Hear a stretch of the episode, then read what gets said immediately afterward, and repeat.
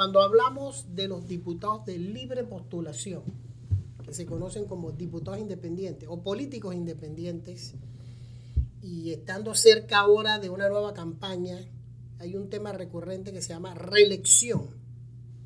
Va usted a la reelección y por otro lado, ¿por qué no es parte del grupo que sus colegas eh, han denominado Vamos? Muy buenas tardes. La decisión de reelegirme o no reelegirme es una decisión que primeramente tengo que tomar con mi familia.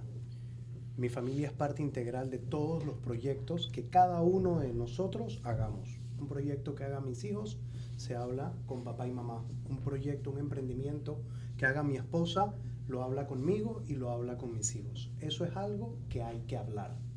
Te digo lo siguiente, desde campaña dije que la no reelección objetiva es regular la reelección indefinida de los diputados porque gracias al clientelismo político en este país se enquistan poderes y eso no lo podemos permitir.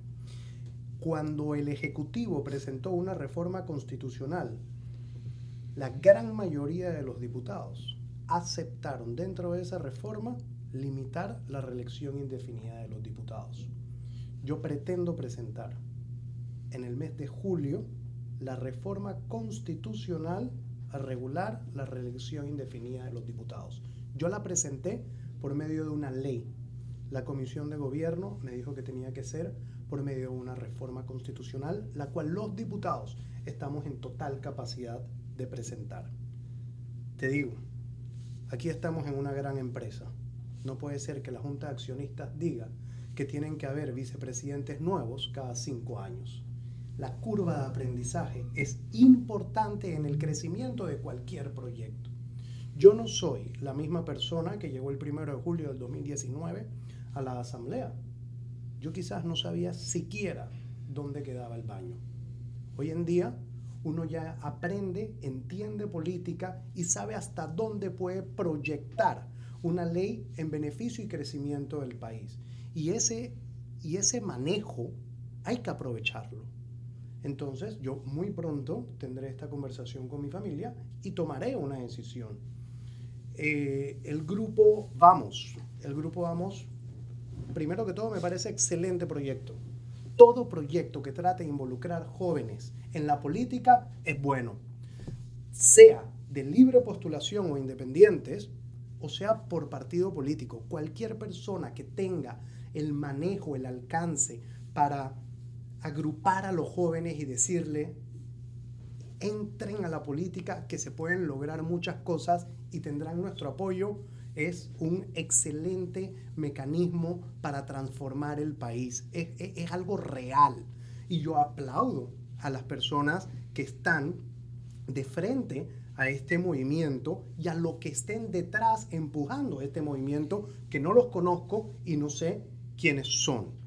Eh, yo no pertenezco en este momento a Vamos, yo tengo mi propia fundación que se llama Renueva Panamá y estoy seguro que en un futuro muy cercano nos vamos a encontrar para seguir adquiriendo muchísimos más jóvenes que estén comprometidos en transformar nuestro país. Estamos en el podcast de Metro Libre, el Metro Podcast, hoy con el diputado y abogado Raúl Fernández, no Raúl Hernández, porque a veces lo confunden. Sí pero, Fernández.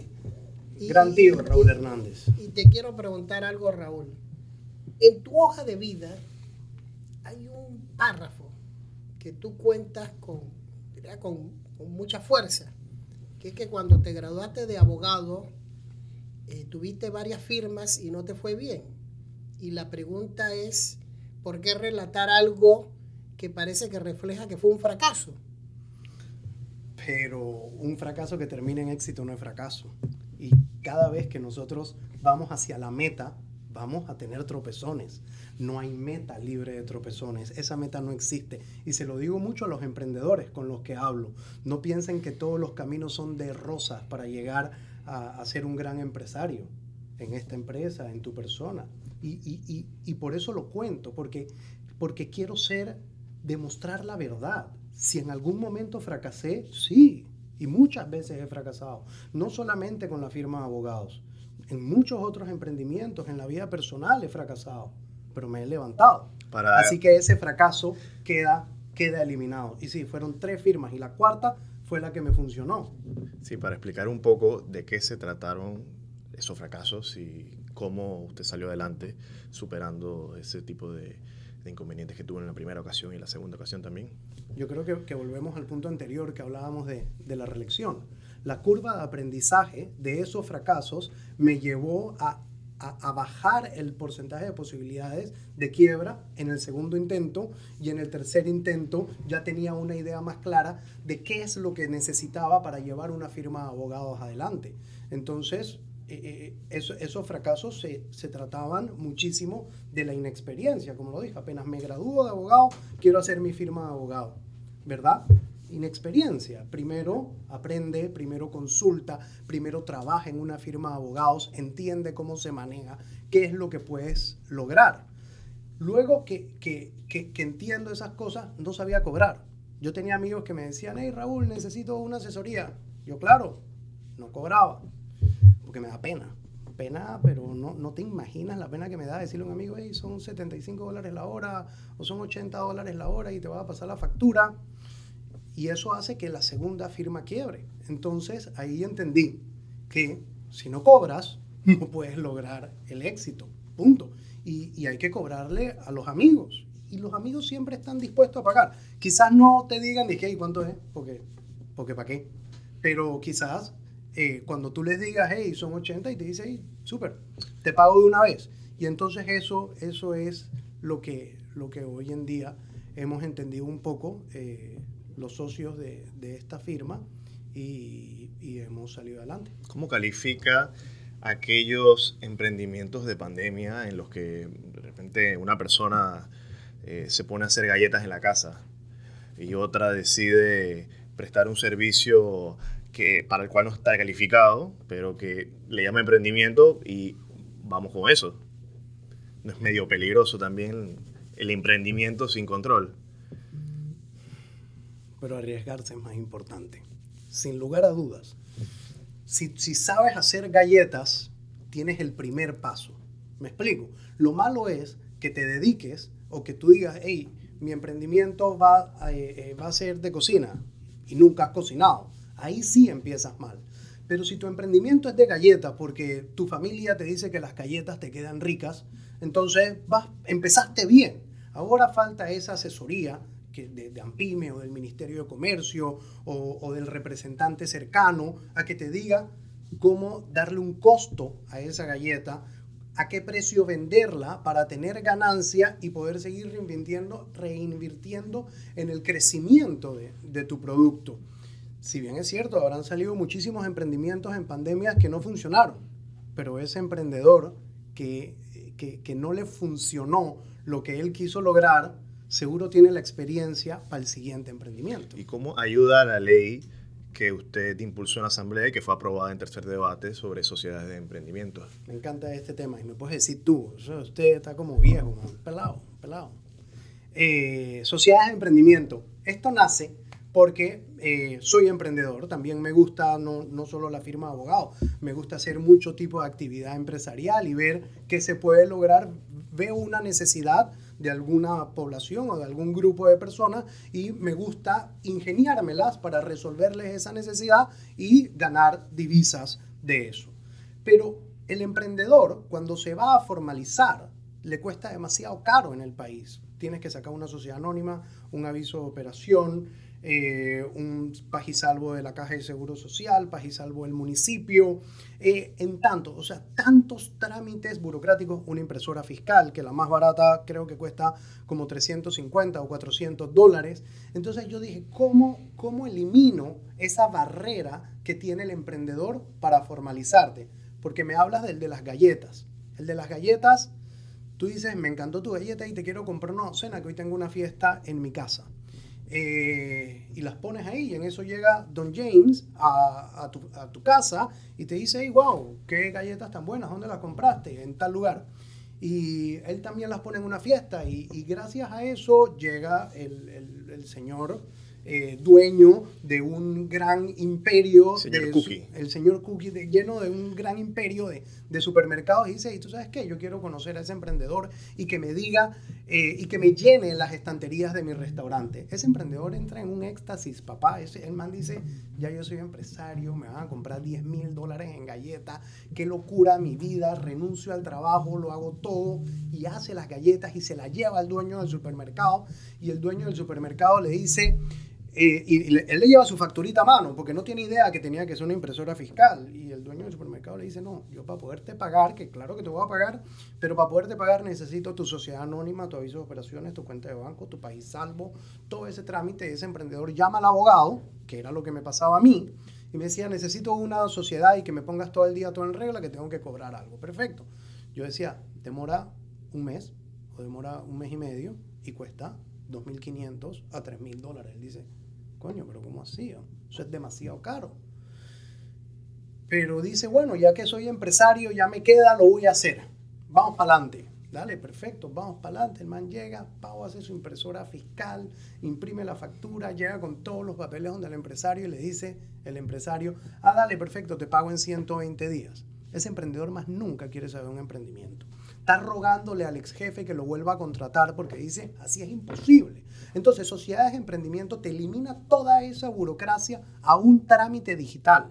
Tú te vas a meter www, ventanilla única emprendimiento digital, vas a crear tu persona jurídica que van a hacer con un aviso de operación que te va a dar la oportunidad de facturar de manera digital, no tienes que comprar la impresora fiscal, que te va a dar dos años, que pueden ser renovables, de no pago del impuesto sobre la renta y que adicional obliga a ese empresario a pagarle en un plazo máximo de 30 días a ese emprendedor. Porque el emprendedor no puede estar financiando al gran empresario, quizás es todo lo contrario.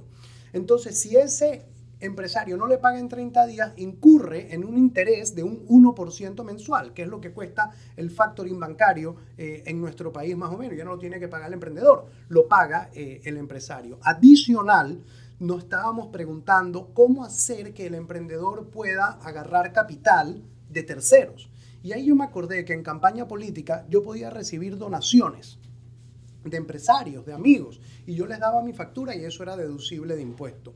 Los abogados, los políticos, eh, poco acostumbrados a generar estas buenas ideas para la sociedad, sino en, en un beneficio propio.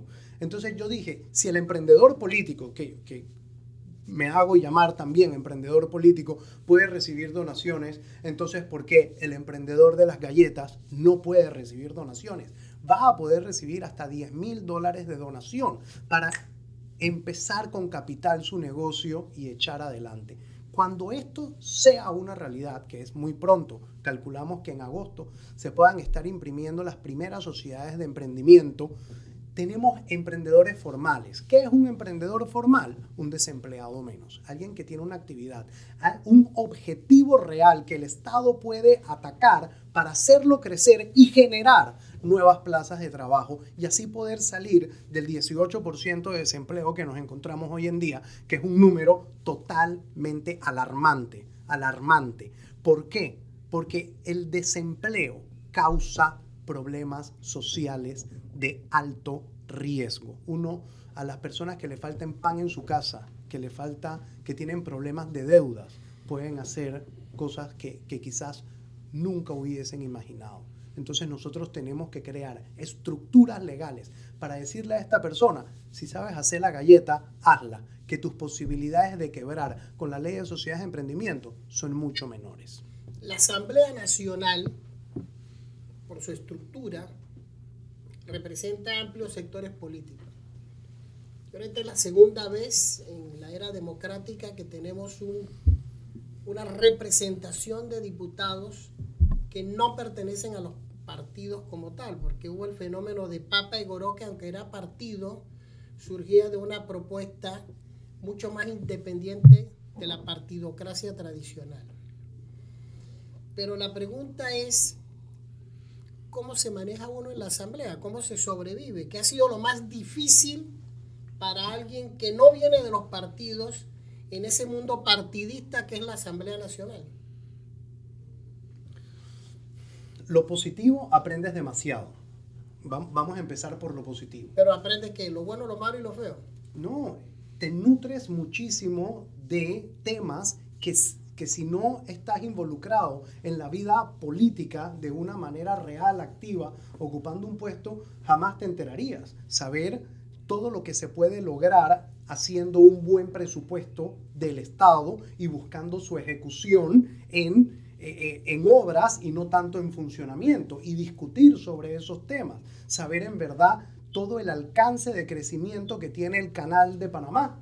Eh, y, cómo, y cómo va a ampliar sus ingresos cuando en administraciones pasadas decían en el canal pueden pasar tantos miles de barcos que son tantos miles de toneladas y de eso no vamos a crecer mucho. Hoy en día tenemos un administrador del canal que ha superado el 15% de los ingresos con, contrario a la administración anterior. Entonces, poder tener contacto con este tipo de, de, personas que administran de manera positiva el Estado te enriquece muchísimo tu, tu, tu conocimiento que lo puedes trasladar a, a, muchísimas otras cosas. Lo más, difícil? lo más difícil, yo creo que dentro de la asamblea, lo más difícil es convivir con personas que son muy distintas a ti. Es un órgano colegiado, el órgano colegiado más grande y más heterogéneo que, tiene el país. Entonces, poder conocer todos esos perfiles de personas allá adentro que tienen quizás mentalidades políticas y metas totalmente distintas a las de uno,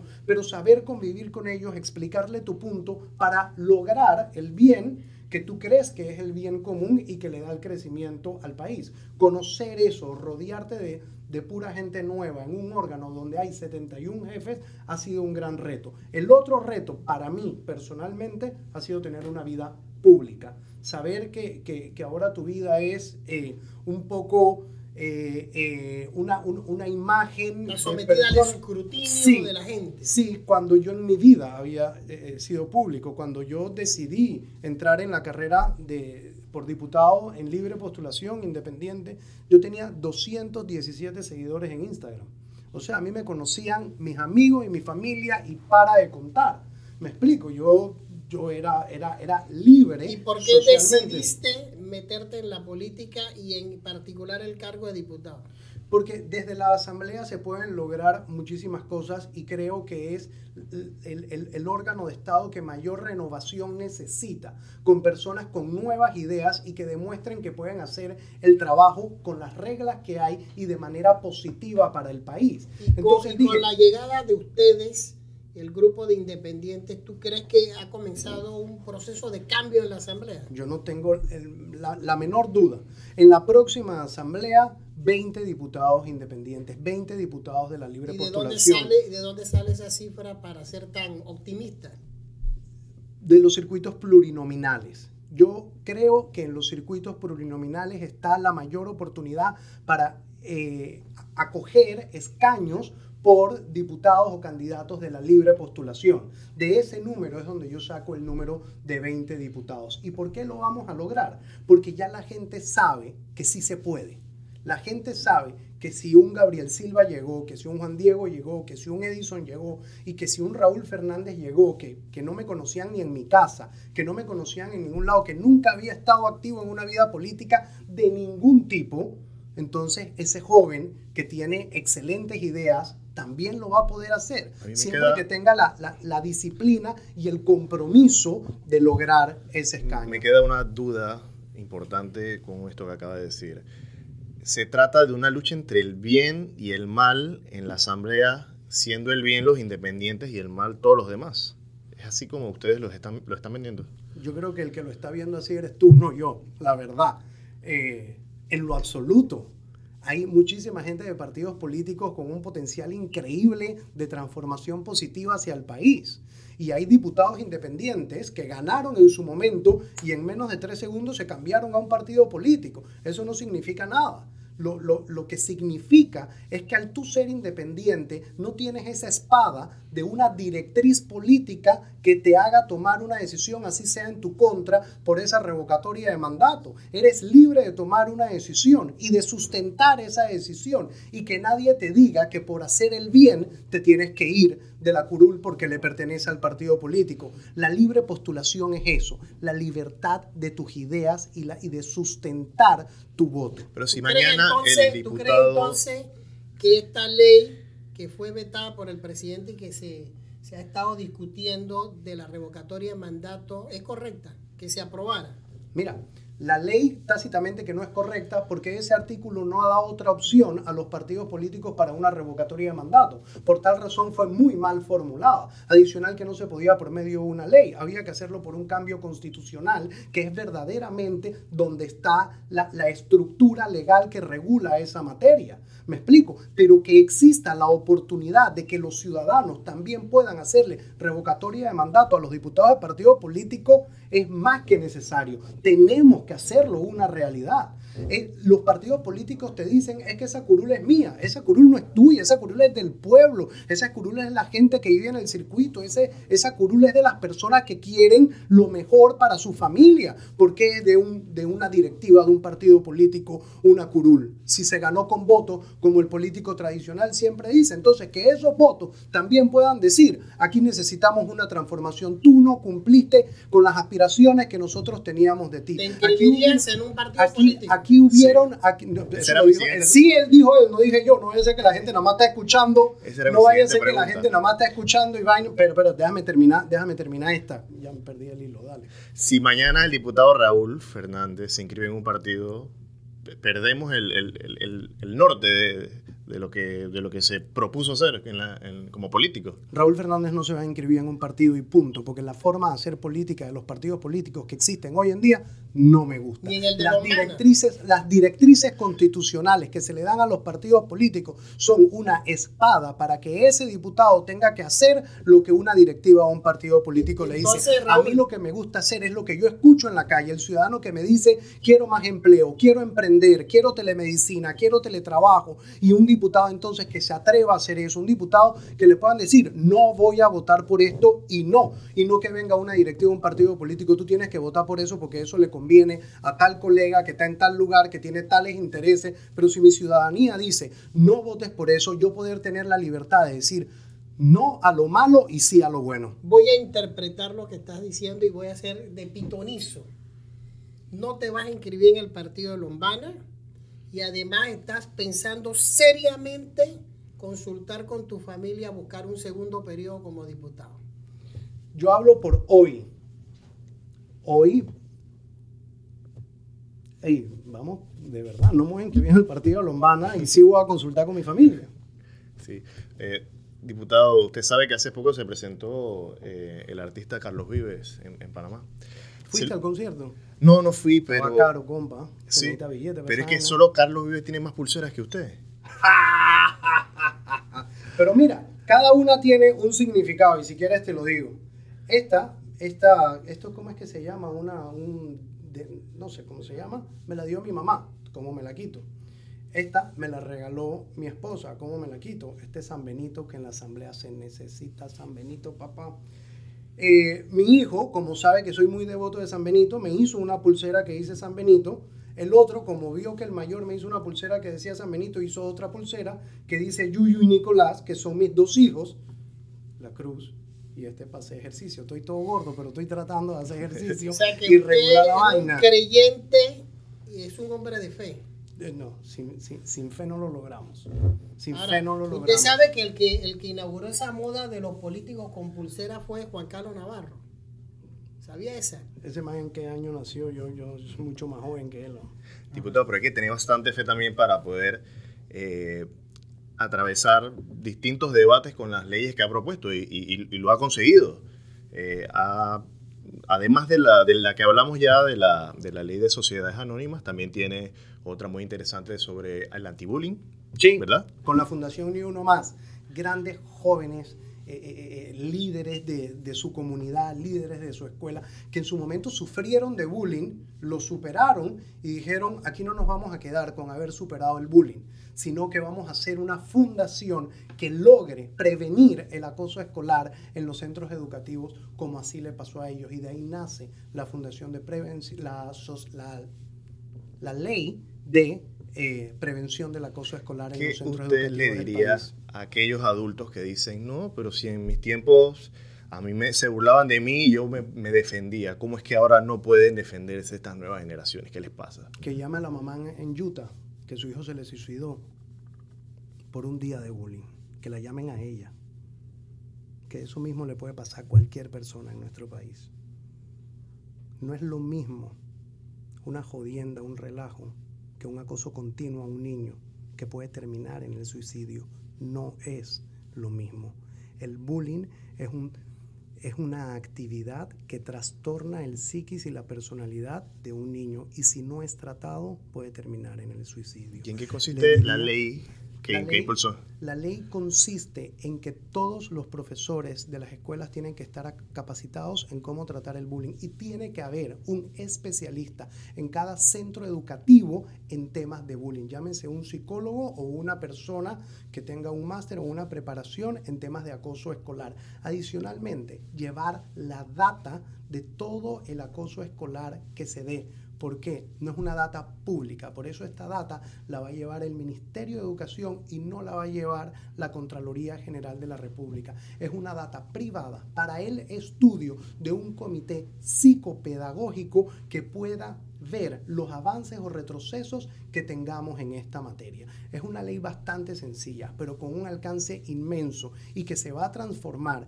que el acoso escolar disminuya no digo se elimine, disminuya en gran, en, gran parte el acoso escolar que te puede haber pasado a ti, que a mí me pasó, a mí me decían chiquitán, chiquitón y todo. La vaina es que uno tiene, ya chiquito, pero, pero buena gente. Ahora, con este escenario que usted ha presentado, de la visión que ustedes tienen de la posibilidad de 20 diputados de libre postulación, los otros cargos, hay la posibilidad con el escenario político que tenemos de lograr representantes de corregimiento, alcaldes y la presidencia de la República? Sin lugar a dudas, pero todavía no, no he visto al candidato independiente a la presidencia que, que, quiera, que quiera eh, salir y queda muy poco tiempo para los independientes. Y esto como docencia, si hay jóvenes independientes que se quieren involucrar, solamente tienen hasta el 30 de julio para postularse. Quien no se postule de aquí al 30 de julio de este año queda fuera de la posibilidad de competir en las elecciones del 24 por la libre postulación. ¿Y cuántas firmas hay que buscar ahora? El 2% de la que hayan salido en tu circunscripción electoral. Si vas para presidente, el 2% de todos los de todo el padrón electoral. Si es en el 88 y en el padrón electoral son 100 mil personas, por poner un ejemplo, necesitas mínimo 2 mil. Pero clasifican los tres que más firmas tengan. Cuando usted comenzó a buscar firmas. Me firmó mi mamá. Y se metía allá en Río Abajo, Parque Lefebre, los barrios populares, Juan Díaz. Primero, ¿cómo lo hacía? Porque usted me ha dicho ahí, eh, el, la política independiente es como el emprendimiento igual. Uno comienza de cero, sin recursos, con los amigos, con la familia, algunos voluntarios, muy pocos, pero ¿cómo hacían? ¿Cómo los recibía la gente? ¿Cómo los convencía? Mira, yo creo que... Y, y excelente tu pregunta. Yo literalmente empezaba tocando puertas, casa por casa, y a todas les decía, mucho gusto, mi nombre es Raúl Fernández, quiero incursionar en la política de manera diferente para hacer las cosas diferentes. En cualquier estrato social, eso sonaba música para los oídos del ciudadano. Ver que un joven se quería involucrar en política sin, sin la necesidad de es que yo necesito un trabajo, entonces voy a correr para esto, para, para ganar lo que gana un diputado y eso, sino porque quiero apoyar en emprendimiento, quiero crear nuevas plazas de trabajo, quiero, quiero atreverme a presentar leyes que redunden directamente en el mejoramiento de tu calidad de vida, como lo es telemedicina. Entonces, hablando, la gente se convencía en decir, y, y la siguiente pregunta, ¿en qué me compromete esta firma? Y, eso es algo muy bonito que tiene nuestro código electoral, que no compromete al ciudadano en absolutamente nada. Simplemente es la demostración de que el ciudadano que quiere lograr un escaño o una curul está trabajando y hablando con la gente, llevando sus ideas. Entonces, en, base a eso, el, ciudadano está muy, muy dado a firmar por, por, candidaturas independientes. Y si lo hizo en la elección anterior, en esta lo va a hacer mucho más. Porque ahora el ciudadano sabe que los independientes tenemos todas las posibilidades de llegar a todos los cargos de elección popular. La ley de teletrabajo fue otra propuesta en la cual sus colegas creyeron. Y ya es una realidad del teletrabajo. ¿Qué elemento ha cambiado con la presentación de esa ley que no se hacía antes y que ahora sí deben hacer las compañías? Primero, antes de eso, teletrabajo lo presenté antes de pandemia. Fue la primera ley de la República, la primera iniciativa legislativa que yo presenté. Cuando yo presenté teletrabajo, muchos de mis colegas me decían, pero, pero eh, y, cómo ese teletrabajador barría las vacas de mi finca desde su casa. Primero hay que entender para qué funcionaba el teletrabajo y desde ahí empecé a, hablar de la ley colega por colega porque yo pensaba que todo el mundo entendía que era teletrabajo y me di cuenta que no y no era nada malo no entender qué, qué, es teletrabajo, pero me di cuenta que yo tenía que mejorar en mi capacidad de expresar mis ideas para que mis colegas entendieran lo que yo quería lograr. Esa ley de teletrabajo redundó en salvar el 5% de las plazas laborales en pandemia. Si nosotros llegamos a un 20% de desempleo, hubiésemos terminado en un 25% de desempleo si no hubiésemos tenido una ley de teletrabajo. ¿Qué es lo que regula esta ley o, qué es lo bonito de esta ley? Es que primero que todo, es un acuerdo entre las dos partes. Si una sola de las partes quiere teletrabajar, no puede, necesita el consentimiento de la otra y reglas claras del juego. ¿Qué pasa si estoy en mi casa, estoy teletrabajando y me cae el abanico en la cabeza? Eso era una incertidumbre tanto para el empleado como para el empleador. Eh, las horas de trabajo. Muchos empleados me decían, pero es que si mi jefe no me ve, no me va a pagar. ¿Cómo, cómo me va a pagar si no me ve? Si no ve que yo estoy trabajando. Entonces ahí yo decía, es que tenemos que cambiar la mentalidad, ya no son horas de trabajo, ya es rendimiento. ¿El empresario qué quiere? El empresario quiere el rendimiento en pro del crecimiento de su empresa. A mí, si lo hiciste en 20 minutos o lo hiciste en 20 horas, si esa curva de crecimiento se ve, tú tienes derecho a tu remuneración. Entonces se pusieron claras las reglas del juego en lo que es la relación laboral a distancia. Te voy a poner un ejemplo del teletrabajo y es este periódico cuando se plantea la pandemia, yo era uno de los que decía, es difícil hacer un periódico desde la casa. Y la pandemia nos planteó un escenario. Y lo primero fue, bueno, hay que trabajar desde la casa, hay que seguir produciendo el periódico. Entonces lo primero que hicimos fue, bueno, ¿quién tiene computadora en su casa? Nos dimos cuenta que la mitad no tenían. ¿Cómo lo resolvemos? bueno, los equipos de la empresa. Hubo que revisarlos, repararlos, instalarlos en sus casas. ¿Quién tiene internet? Para saber quién contaba, ¿no? Había uno que otro que tenía una dificultad técnica hasta que decidimos, vamos a hacer periódico en línea. Dos cosas que no se podían hacer en línea. Era imprimirlo, lo imprimes en papel y distribuirlo pero desaparecieron los canillitas de la calle. ¿Dónde lo distribuyes? En las tiendas, en los supermercados y en las farmacias. Ya desaparecieron los canillitas, ya no existen. Y las suscripciones. Pero también descubrimos algo. Paréntesis, disculpe, ¿por qué desaparecieron los canillitas?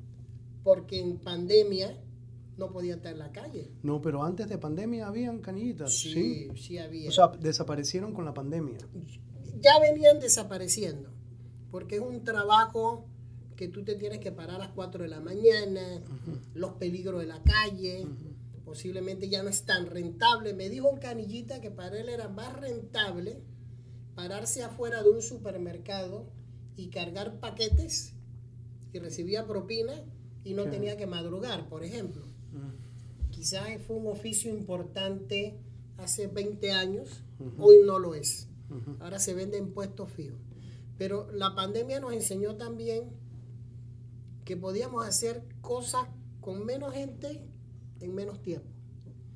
Mucho y que más esto eficiente. dependía mucho de la capacidad de organizarse para producir con una computadora y con un internet lo mismo que hacíamos físicamente. Y ahora lo que tenemos es un sistema eh, combinado, algunas veces digital, algunas veces físico. ¿Y qué cosas descubrimos? Que cada periodista organizó su propio horario. O sea, nadie se acostaba a dormir en horas de trabajo, eh, nadie hacía trampa, porque yo creo que la gente entendió que el teletrabajo sí era una posibilidad. Total. Y, y- se demostró. Eh, salvó 5% de las plazas de, de empleo. Y se demostró que el rendimiento de, de- de ese teletrabajador era igual o superior al que hacía de manera personal, porque ya no tenía que madrugar para llegar temprano al trabajo, Gastar en pasaje. gastar en pasaje, gastar en, en- en ropa, La comida. alimentación. Me explico, entonces se sintió muchísimo más tranquilo de que él podía seguir recibiendo un salario, rendir lo mismo y ser mucho más eficiente en, en su gasto, lo que le daba una tranquilidad mental para producir mucho más. Ya en los minutos finales te voy a hacer una pregunta y Mario te va a hacer un interrogatorio con unas preguntas que solamente debes contestar una sola cosa. Y es, además de esta reforma constitucional que vas a presentar en el próximo periodo, ¿cuáles otras leyes tienes en camino durante lo que falta del año? Voy a pelear mucho por ciberseguridad. Me parece una ley demasiado importante que Panamá no tiene regulado la, ciberseguridad y, esa es de las que me viene a la cabeza ahorita mismo para trabajar. Usted me dirá, diputado, si está a favor o en contra con este, esta lista de, temas que le voy a plantear. Primero, eh, despenalización del, del aborto. Ustedes no habían dicho que eran preguntas fáciles. ¿Ah? No, hombre, Raúl, relájate. No, no. Eh, despenalización del aborto. Yo creo en el aborto tal y como está contemplado en nuestra constitución y en nuestras leyes hoy en día. No más de eso. Eso fue como un gran a favor o en contra. Eh, legalización de la marihuana. Ya está legal, ¿no? La medicinal. El cannabis, que es otra, digamos que otra, otra forma del... Él dice el Del producto. él Hay diferencia, quenque. hay diferencia entre Sí, cannabis él y dice- marihuana. El cannabis él dice el medicinal. Yo te veo, yo te veo bien, ducho en la materia. ducho en la materia, está bien. Ok, Eh, continuemos. Eh, reelección de políticos. Si es bueno, Eh, matrimonios entre personas del mismo sexo. Mira, la, la libertad que tienen las personas de unirse con quien quieran, me parece una decisión personal de cada uno, de cada uno de ellos. Más que eso, es, una, es, una, es un estudio cultural y educativo que necesita muchísimo debate para tomar una decisión. Muchísimo debate. No, no es algo que nosotros podemos decir hoy o a favor o en contra porque sí, tenemos que educar para entender los pros y los contras de eso. Pero cada persona es libre de unirse, estar y compartir con quien quiera. Después que hay amor me parece fabuloso. Muchas gracias, diputado. Con este cierre, eh, no queda más de agradecerle y de formar parte de este proyecto nuevo de Metro Libre, llamado. Metro Podcast. Está muy cool. Y nos vemos ¿Tú sabes qué con otro Como- invitado. Como musiquita, una vaina. Claro. Y nos vemos con el próximo invitado dentro, ¿qué? Una semana o dos. ¿Sí? Bueno, hasta luego a todos. Muchas gracias.